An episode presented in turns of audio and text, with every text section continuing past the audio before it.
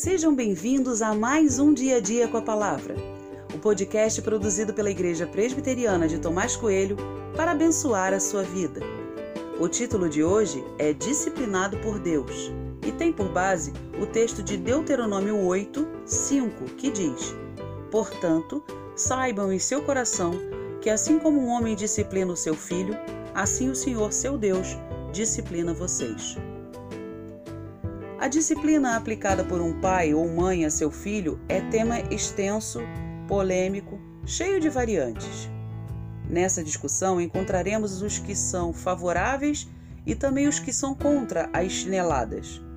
Existirá o grupo do reforço positivo e negativo, como também o grupo dos que ameaçam seus filhos e mentem, falando que vão punir com coisas que nunca farão, do tipo: vou te deixar em casa sozinho, Espero que falas assim realmente nunca sejam levadas adiante.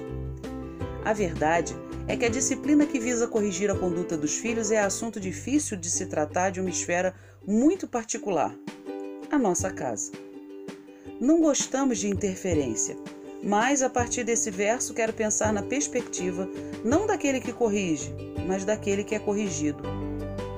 Por que geralmente não gostamos de ser corrigidos? Há muitas variantes como resposta.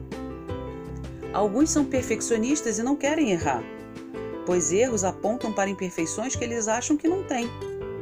Outros acham que não estão errados, são orgulhosos e presunçosos, mas não conseguem refletir. Outros têm um padrão moral muito amplo e simplesmente nem conseguem ver onde está o erro. Acham que a correção foi apenas um preciosismo da outra parte. Mas e quando a correção vem de Deus? Qual é a nossa reação? A verdade irrefutável é que Deus nos disciplina.